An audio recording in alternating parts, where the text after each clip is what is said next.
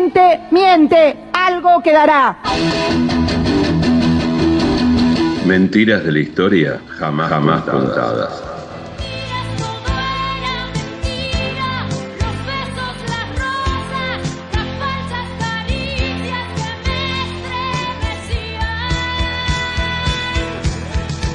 Ayer se concluyó un periodo histórico para Estados Unidos y sus países satélites, algunos de ellos alargan la lista de los 50 estados que componen la Nación del Norte.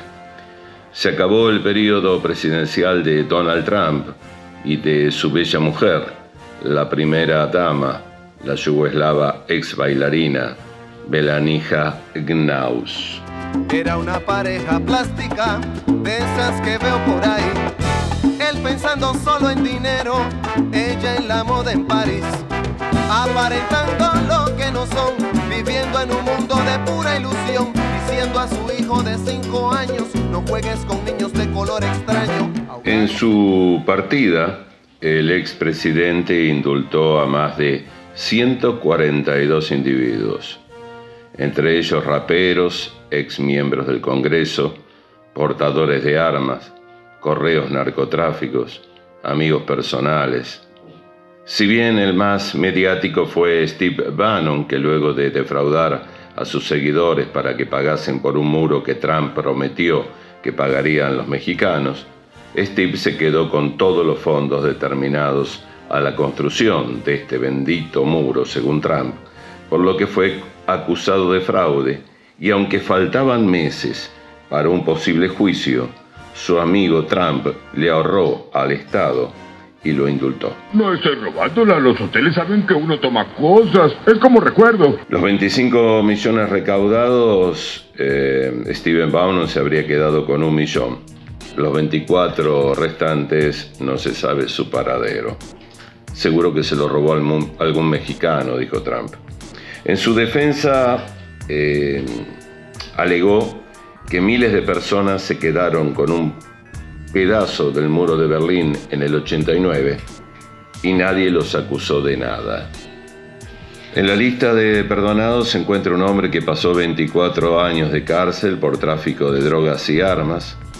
No, eh, no se llamaba eh, un tal Charles Saúl.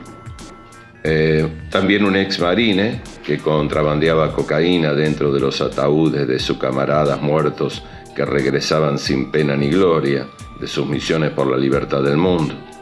Los raperos Lil Wayne, nieto no reconocido de John Wayne por ser negro, y Kodal Black, ambos condenados en Florida por tenencia de armas y que se dice fueron indultados a cambio de 2 millones de dólares y una caja de AK-47. También el coleccionista de arte de New York, Heli Nahamad, que habría comprado un Picasso y un Chirico a Al-Qaeda por unos insignificantes 181 millones de dólares. Y si bien no fue por esto que fue condenado, sino por no pagar los impuestos correspondientes al fisco norteamericano, también fue indultado. Ricky Renzi, un ex diputado republicano que pasó tres años hasta ahora que fue indultado por corrupción, lavado de dinero, productor de pornografía infantil, y que fue condenado en el mismísimo gobierno de Trump por no cantar el himno norteamericano en el evento deportivo más importante de Estados Unidos. La Super Bowl. También indultado Duque Cunningham es representante de California, condenado por aceptar 2.400 millones de dólares en sobornos de contratistas de defensa. El exalcalde republicano de Detroit, Womi Kilpatrick, quien estuvo siete años entre rejas por conexión con la mafia rusa. Algún familiar, como el padre de su yerno, acusado de haber gestionado el traslado de el Congo a Colombia, de leones, rinocerontes, gorilas, jirafas y un elefante para la familia Escobar, su viejo socio. Fue beneficiado también su consejero Rolling Stone, perdón, no, Roger Stone, el que lo aconsejó declarar públicamente su homosexualidad, la que Trump siempre ocultó bajo un manto de neblina machista. Este último fue condenado por la Corte por violación de privacy con una multa de 223 dólares, pero ante un pedido extremis de Trump fue sentenciado a la pena de muerte. Se dice que el indulto deviene de la información que llegara a Trump, que de no hacerlo saldría a la luz el consejo no aceptado por Donald. Eh, la constitución del país le otorga al jefe de Estado el poder de otorgar indultos y amnistías por agravios contra Estados Unidos, excepto en el caso de juicios políticos. Esto en los hechos quiere decir que hasta abandonar el cargo el republicano podía reducir o suprimir una sentencia impuesta después de una condena por delito o incluso anular todas las consecuencias jurídicas derivadas de algún hecho ilegal. Un reportaje hecho ah, por la NBC, la cadena, el 40% de los norteamericanos desconocía esta situación. Nacen ancianos y van enniñeciendo a través de la vida los americanos y nacen convencidos que no hay nadie en el mundo que sea más importante que los americanos. Napoleón para ellos fue un señor italiano que organizó la cosa sin americanos y están más que seguros que no hubiera perdido Waterloo con la ayuda de los americanos.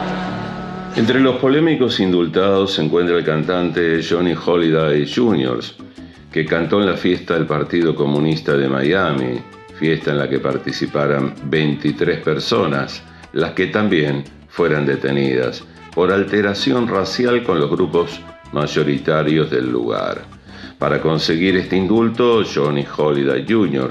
debió afiliarse al foro Cuba Libre, con sede en Miami.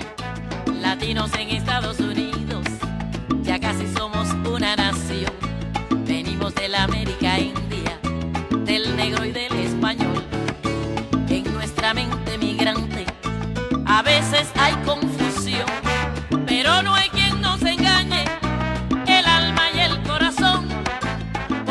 También encontramos grafiteros entre los indultados.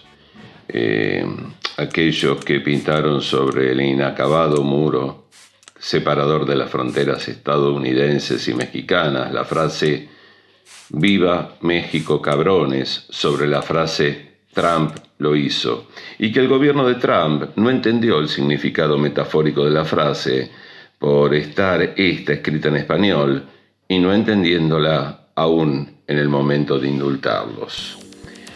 A su ex mujer, Marla Maples, acusada por Trump por ser ridiculizado en el programa que conducía Victoria Beckham en la NBC, donde dijo que su ex marido, Trump, tenía una ideología comunista más grande que sus atributos sexuales. Fue condenada acusada de agrandar la ideología comunista en un canal público estadounidense. El indulto llega por pedido de su hijastra en común, Tiffany Trump, hija biológica del porno-star italiano Rocco Siffredi.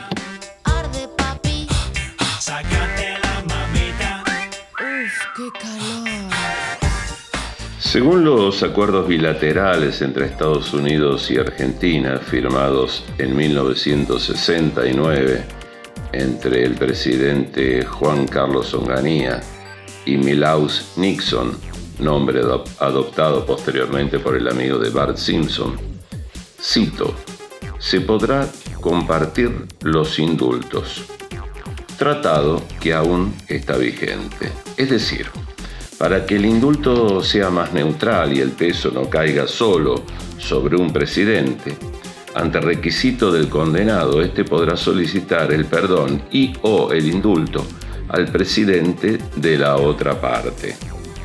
Como ejemplo podemos dar el caso de Charles Mason, nacido en Ohio, quien fuera un criminal serial killer que lideró lo que se conoció como el Clan Mason y que fue declarado culpable en 1971 de conspiración de personas en siete casos y que solicitó el perdón indulto al presidente en cargo en ese momento en Argentina, Alfonsín, en 1983. Aprovechando este pedido, Pajarito Suárez Mason, el carnicero del Olímpico, acusado y juzgado por asesinatos y crímenes de lesa humanidad, solicitó el perdón indulto al presidente de Estados Unidos, Ronald Reagan, el que sí le otorga en primera instancia el indulto, pero debido a que debe ser uno por uno y dado que el de Charles Mason no se concretó, el de Carlos tampoco. Otro caso renombrado es el de Sang Wei Chu, que comete el asesinato masivo en el Instituto Politécnico y Universidad Estatal de Virginia, que lo solicita el presidente Néstor Kirchner en el 2007, el cual lo niega, bloqueando el pedido del inspector de la ciudad de Buenos Aires, Roberto Calderini, condenado por haber cobrado coimas para habilitar ilegalmente la bailable Cromañón, al presidente Bush, que si bien lo había concedido, no se pudo hacer efectivo por lo antes explicado. El conocido caso de un indulto compartido que sí se efectivizó en su versión uno yo, uno vos, fue el de Dualde, que se despidió de la presidencia con dos indultos, uno solicitado Jorge Bush en el año 2003. El de Mohamed Ali Seineldin, carapintada golpista antidemocrático, nacido en Concepción del Uruguay, hijo de un sirio y una norteamericana, y por eso se consideró por Estados Unidos norteamericano. Y el de Enrique Haroldo Gorriarán Merlo, ex líder guerrillero del ERP, ambos autorizados por las partes, si bien el mérito por ambos indultos se lo llevó Dualde. Y por último, en nuestra historia jamás contada, eh, la solicitud de indulto requerida al presidente en salida eh, Trump por argentinos, entre los que encontramos al de un diputado del Congreso, acusado de una escena virtual sexual, que en su alegato defendió como difusión de la educación sexual, y su discurso práctico de solicitud en el Congreso. Traducimos textos citados del latín. Si hay síndrome de Peter Pan que te hace comportarte como adolescente, puede haber síndrome de Oaki, el equipo de abogados de Trump desconoce este término, que te hace comportar como un bebé fue perdonado e indultado por Trump a cambio del perdón indulto post-mortem de un ítalo argentino socio de Donald en sectores inmobiliarios en Punta del Este y con varias causas por lavado de dinero, pero parece ser que estas solicitudes no se llevarán a buen puerto, Madero.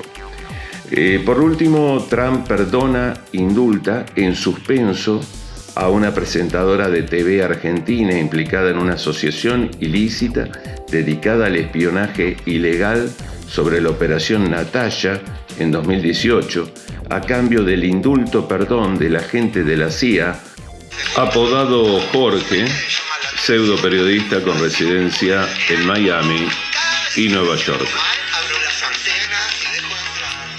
Una piadosa pero cruel mentira. Esas palabras bellas que se dicen